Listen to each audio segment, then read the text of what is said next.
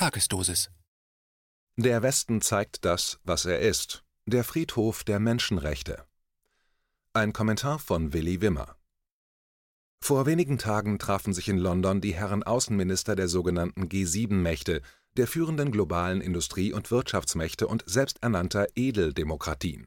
Es war das erste Treffen dieser Runde unter Hinzuziehung von Südkorea, Indien und Australien.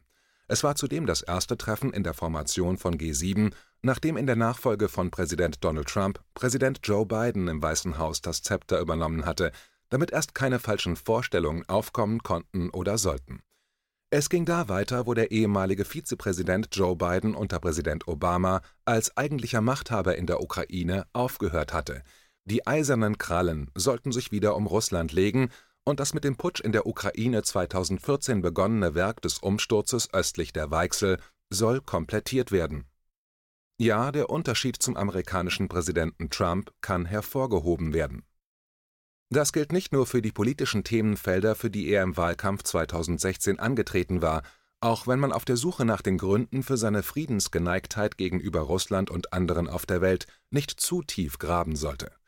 Tatsache ist allerdings, dass er der erste amerikanische Präsident seit mehr als 160 Jahren gewesen ist, der in seiner Amtszeit nicht einen der üblichen Präsidentenkriege gegen andere vom Zaun gebrochen hatte es war nicht sein Problem, dass die ganzen Jammergestalten unter den angeblich Verbündeten mit der unter Präsident Trump eingeräumten Freizügigkeit für eigene politische Gestaltung nichts anfangen konnten. Stattdessen wurde mit tatkräftiger Förderung der deutschen Bundeskanzlerin so etwas wie ein Motto für die Gruppe der Unzulänglichen ausgegeben: Totstellen, bis die amerikanischen Kriegstreiber wieder nach Trump an die Macht kommen.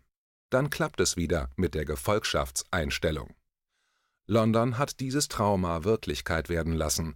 Es gab sogar noch eine Zugabe. Während bis zum Putsch in der Ukraine auf Betreiben derjenigen, die nach Frau Nuland gut 5 Milliarden US-Dollar in den Umsturz investiert hatten, Moskau das eigentliche Ziel gewesen ist, kam in London als Feindbild Beijing hinzu. Für London war die Ausdehnung auf Beijing nicht ohne Reiz. War es doch der ehemalige britische Premier John Major, der mit dem amerikanischen Präsidenten George Bush und Chinas Legendengestalt Deng Xiaoping sowie Premierminister Nakasone sich bei einem großen Asiengipfel am Ende des Kalten Krieges über eine riesige Landkarte beugen konnte. Die Teilnehmer dieses Gipfels legten als Konsequenz aus der angeblich neuen Zeitrechnung nach 1990 fest, den gesamten euroasiatischen Kontinent zwischen der zu den Philippinen gehörenden Hauptinsel Luzon über Shanghai und Moskau, Duisburg und Rotterdam bis London mit einem Infrastrukturband zu überziehen, um Zusammenarbeit auf dem ganzen gemeinsamen Kontinent zu ermöglichen. Der Eisenbahnminister der jetzt unabhängigen Republik Kasachstan kam mit dieser teppichgroßen Landkarte ins damalige Bonn, um Unterstützung für diese gewaltige Idee zu erhalten. Es war nicht nur den gewaltigen Problemen der deutschen Wiedervereinigung geschuldet, bestenfalls Desinteresse für dieses epochale Werk in Bonn anzutreffen Schnell stellten sich die Realitäten bei diesem den Kontinent in ein neues Zeitalter führenden Projekt ein. Da war zunächst die große Bereitschaft der Europäischen Entwicklungsbank in Luxemburg, sich mit dem Projekt zu beschäftigen. Allzu schnell musste man feststellen, dass die eigene Zuständigkeit nur bis Moskau reichte, um das marode Eisenbahnnetz auf das von den Staatschefs gewünschte Leistungsniveau zu bringen. Zwischen Moskau und der chinesischen Grenze agierte die Europäische Investitionsbank in London, zu schnell musste man feststellen, wer den bestimmenden Einfluss in dieser Bank hatte. Die USA und Japan hatten nicht nur kein Interesse daran, das umzusetzen, was Bush und Nakasone unterschrieben hatten, koste es, was es wolle, wurde jeder Ausbau der Infrastruktur für mehr als ein Jahrzehnt hintertrieben. China hat mit der globalen Werkbank Shanghai seine Chancen genutzt, wie auch die wöchentlich in Duisburg einlaufenden Züge aus dem Reich der Mitte deutlich machen. Jetzt beschließen die G7-Außenminister in London, der wirtschaftlichen Zusammenarbeit mit China Knüppel zwischen die Beine zu werfen. Die Mehrheit der Abgeordneten im Europäischen Parlament sind der organisierten Lobbyarbeit US-gestützter Nichtregierungsorganisationen derart erlegen, dass die Mitgliedstaaten der Europäischen Union es schon nicht mehr wagen, das mit China endlich ausgehandelte Investitionsabkommen dem Parlament vorzulegen. Eiszeit und Nichtzusammenarbeit auf dem Kontinent ist angesagt London hat mit seinem Außenministertreffen der G7 Signalcharakter für die auf Konfrontation ausgerichtete Zukunft. Das wird in der gewollten Verbindung mit der Entwicklung in Hongkong mehr als deutlich. Die G7 wollen China die Zähne zeigen, weil China in Hongkong so gehandelt hatte, wie es gehandelt hat.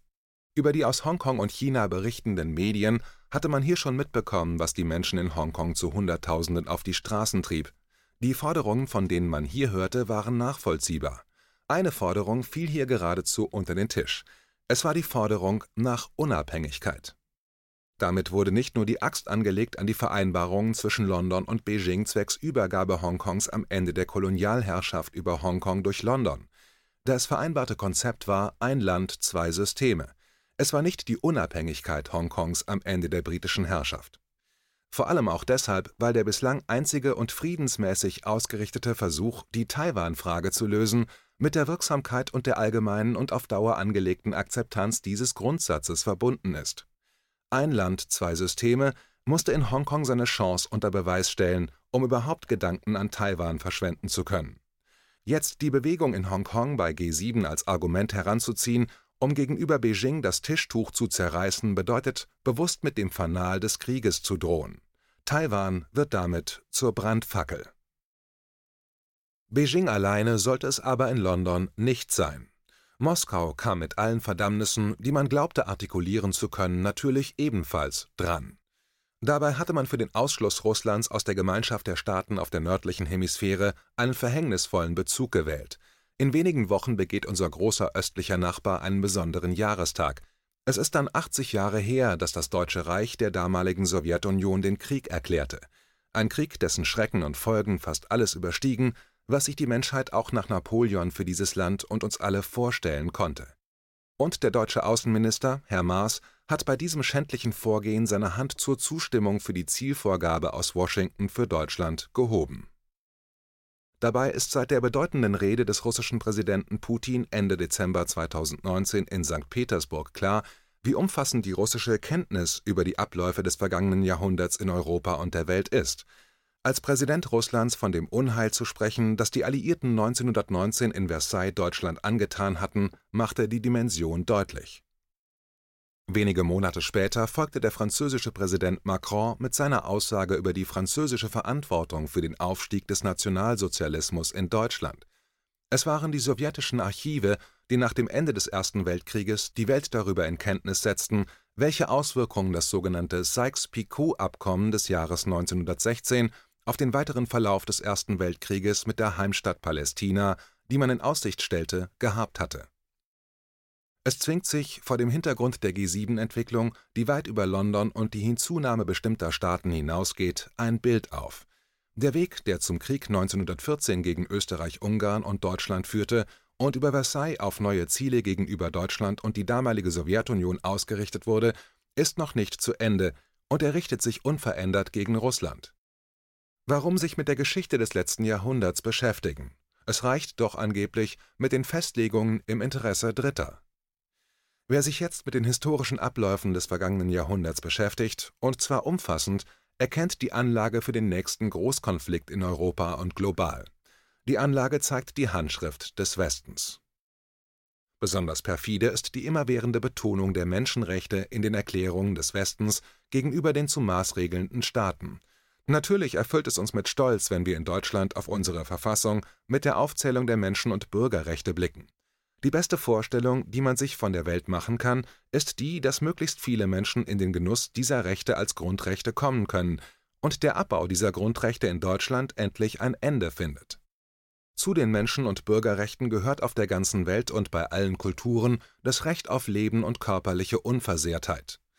Das, wozu wir nach 1990 im Verbund westlicher Staaten angetreten sind, gipfelt in einer Aussage, die die ehemalige amerikanische Außenministerin Frau Albright zu den mehr als 500.000 Kindern im Irak gemacht hatte, die Todesopfer der von den USA betriebenen Sanktionspolitik gegenüber dem Irak geworden waren. Sie alle hätten leben können, und ihr Tod war es eben nicht wert.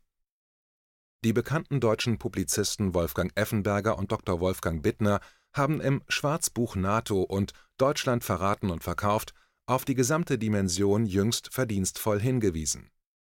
Nur die Zeit der Präsidentschaft Trump hat der Welt Luft zum Atemholen bei amerikanischen Dauerkriegen seit Mitte des 19. Jahrhunderts gegeben.